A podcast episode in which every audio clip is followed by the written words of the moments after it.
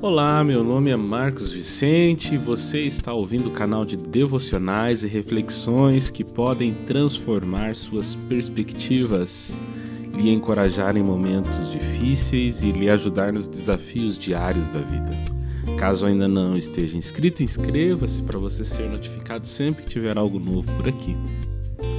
Estamos numa jornada de devocionais com o tema Superando o Medo e hoje eu gostaria de finalizar falando com você sobre o medo de tomar decisões.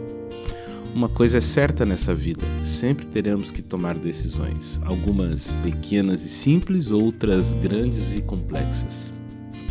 O medo de tomar decisões ele é influenciado por muitos fatores, como o medo de rejeição, a falta de confiança, a pouca assertividade, a baixa autoestima, ou medo de desapontar os outros e por aí afora. Talvez isso tudo se resume à palavra insegurança. Insegurança retroalimenta o medo, porque o medo tem a habilidade de configurar os piores cenários possíveis. Afinal, o medo não é um aliado emocional da superação de limites, muito pelo contrário. Ele é como um alarme que soa com veemência quando somos desafiados a colocar o pé fora da nossa zona de conforto. Isso é combustível para insegurança e dúvida. No livro do profeta Isaías, temos uma declaração de Deus que é aplicável para todos os seus filhos. Não temas, porque eu sou contigo. Não te assombres, porque eu sou teu Deus. Eu te fortaleço e te ajudo e te sustento com a destra da minha justiça. Isaías 41, 10. Ora, ninguém promete o óbvio. Eu não preciso prometer para os meus filhos que serei pai deles, porque eu sou. Eu prometo e faço afirmações que poderão ser muito úteis quando em algum momento eles estiverem em dúvida. Digo que os amo constantemente porque pode ser que um dia alguém coloque em xeque a identidade de amor deles.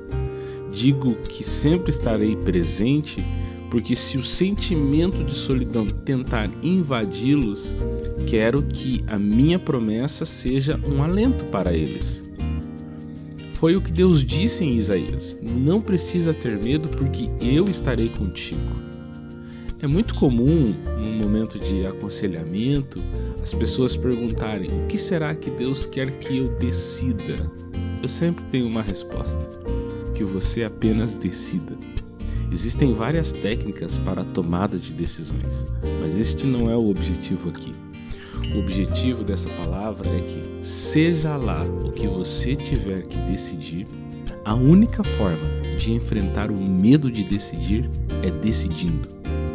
É atribuído a Benjamin Franklin a frase: a pior decisão é a indecisão.